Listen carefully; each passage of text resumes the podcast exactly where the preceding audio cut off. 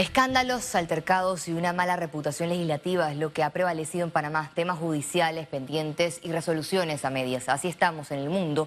La tensión persiste en tierras afganas. Las evacuaciones se encuentran en última fase. Esto y más en nuestra emisión de Econews. Iniciamos enseguida. Sectores de la sociedad que piden transparencia en las políticas públicas están preocupados por la pésima calificación internacional que obtuvo la Asamblea Nacional. La Fundación para el Desarrollo de la Libertad Ciudadana, capítulo panameño de Transparencia Internacional, llamó a los diputados a rendir cuentas en medio de las discusiones para las reformas al reglamento interno. Sería entonces una feliz coincidencia si hay voluntad, porque todo lo que se requiere es voluntad. Eh, las leyes son muy importantes, pero son secundarias si no tienen voluntad detrás de hacerlas bien, uno, y después de hacerlas, cumplirlas, porque a nosotros en Panamá no nos faltan leyes, sino nos faltan que se cumplan. Entre los 13 parlamentos de la región evaluados, Panamá ocupó la décima posición con 35.2%. Es decir, el país tiene la cuarta asamblea más opaca de Latinoamérica. Sigue dejando mal parados las acciones que se ven muchas veces desde la asamblea, desde eh, los dimes que diretes, la falta de respeto, los insultos, no nos pueden dejar bien parados, no pueden mandar el mensaje correcto. El órgano legislativo cayó 19 puntos en comparación con el último estudio de 2018. Y a nivel de país, tenemos que revisar la estructura del Parlamento, como, como, como habla. O sea, 71 diputados es lo correcto, es, es pertinente achicarlo. Llegó el momento de debatir el asunto de la reelección, eso es importante o no. Eh, la revocatoria de mandato a quién le pertenece. Panamá sacó una nota crítica en el desempeño de la normatividad y fracasó en la labor parlamentaria por falta de prácticas transparentes. Félix Antonio Chávez, Econius. Entramos en materia de salud. En medio de una gira por Veraguas, el presidente de la República, Laurentino Cortizo, indicó que más de 900.000 dosis pueden ser aplicadas en las próximas dos semanas. Arriba de 500.000 dosis se van a estar este, poniendo en esta, en esta semana. Y para la próxima estamos hablando de alrededor de 455.284 dosis. Continuamos en materia de salud. El distrito de San Miguelito avanza en las jornadas de vacunación. Más de 47.000 personas fueron inmunizadas contra el COVID-19 esta semana. El Ministerio de Salud habilitó 19 los centros de vacunación desde el pasado miércoles, donde se aplican la primera y segunda dosis de la vacuna anti-COVID de Pfizer a personas desde los 16 años de edad, pacientes crónicos y personas con discapacidad de los 12 años con certificación. El próximo primero de septiembre se espera iniciar la aplicación de las segundas dosis de vacuna anti-COVID de AstraZeneca. La vacunación contra COVID-19 en el circuito 8.1 de Panamá Oeste marcha a buen ritmo.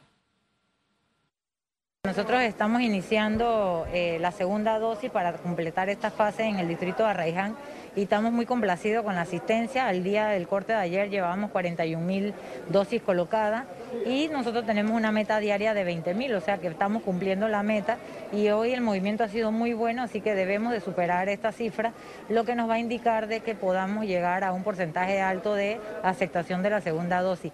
Hay mucha confusión porque las personas que ya le dio COVID eh, se dio una comunicación en principio de que era suficiente una dosis. Sin embargo, los médicos nos han dicho que se pueden colocar las dos dosis para completar el proceso de inmunización. El número de pacientes en cuidados intensivos por COVID-19 cayó por debajo de 100. Veamos en detalle las cifras del Ministerio de Salud. 455.527 casos acumulados de COVID-19. 649 sumaron nuevos contagios por coronavirus. 377 pacientes se encuentran hospitalizados, 98 en cuidados intensivos y 279 en sala. En cuanto a los pacientes recuperados clínicamente, tenemos un reporte de 440.407. Panamá suma un total de 7.039 fallecidos, de los cuales 6 se registraron en las últimas 24 horas. El ministro de Salud, Luis Francisco Sucre, realizó este viernes un recorrido por las instalaciones del MINSA CAPSI de Burunga, en Panamá Oeste, y evaluó la situación actual de la estructura. Aseguró el ministro Sucre que en las próximas semanas la Dirección Nacional de Infraestructura del MINSA realizará una evaluación más profunda de las instalaciones inmediatamente poder así ejecutar las reparaciones sin interrumpir la atención médica que ofrece a cientos de residentes de esta comunidad de Raiján. Gremios de salud y pacientes catalogan como ineficiente el manejo gerencial de la Caja de Seguro Social. ¿Qué visualizamos nosotros que estamos participando en algunas comisiones? Que no hay dinero, nos lo dicen así mismo, no hay dinero. La Caja de Seguro Social ha recibido menos aporte por parte eh, de los empleadores y eso ha hecho que el dinero que entra a Tenógenes es para pagar salarios. Todo debiera ser expedito y resulta que en este momento eh, las cosas están peor que nunca. No, pareciera que primero va el negocio y luego la, abastecer de los medicamentos. Ha demostrado que la unificación no funciona, porque en la mesa conjunta no han comprado los medicamentos. Los ministros de Seguridad de Panamá y Costa Rica, Juan Pino y Michael Soto Rojas, sostuvieron este miércoles, este viernes, perdonen, un encuentro en el sector fronterizo. Cada uno de los aspectos establecidos. Esas temáticas en donde se busca fijar una hoja y alcanzar un acuerdo de voluntades. En el encuentro se abordaron temas de migración, vigilancia terrestre, aérea y marítima. Director General del Servicio Nacional. La empresa Limpieza y Desinfección se caracteriza por ofrecer solo productos biodegradables y no tóxicos. Encuéntranos en redes como arroba Lotus Limpieza. Presenta Economía. La mesa de diálogo sobre salario mínimo entre trabajadores y empresarios se instalará en diciembre, anunciaron las autoridades del Ministerio de Trabajo. El desempleo en Panamá se ubica en 20%, en contraste con el 18.5% registrado en septiembre del 2020. La Comisión Nacional de Salario Mínimo se instala cada dos años. Las medidas de restricciones de movilidad y falta de liquidez siguen afectando la creación de nuevas plazas de empleo. Lo más importante es eliminar las restricciones de movilidad. 70% de los empleos en Panamá son presenciales, de tal manera que en las cuarentenas y toques de queda han tenido un impacto devastador sobre el empleo. Mientras haya cuarentenas y toques de queda va a seguir lamentablemente aumentando el desempleo. Necesitamos urgentemente inyectar liquidez a la economía, particularmente a las pymes, muchas de las cuales están moribundas. La actividad comercial en la zona libre de Colón aumentó 26.8% en el primer semestre del 2021.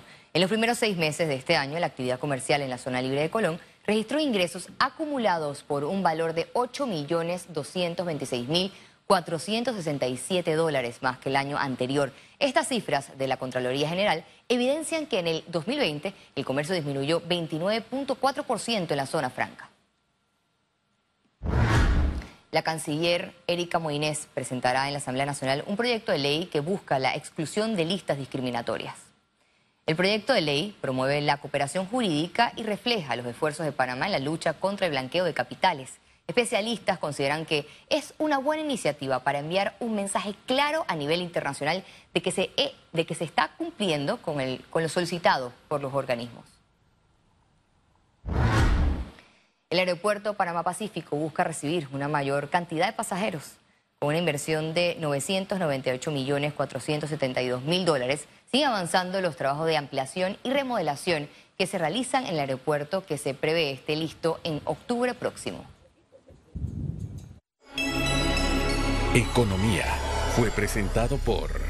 La empresa Limpieza y Desinfección se caracteriza por ofrecer solo productos biodegradables y no tóxicos. Encuéntranos en redes como arroba Lotus Limpieza. Al regreso, internacionales. Quédese con nosotros, ya volvemos.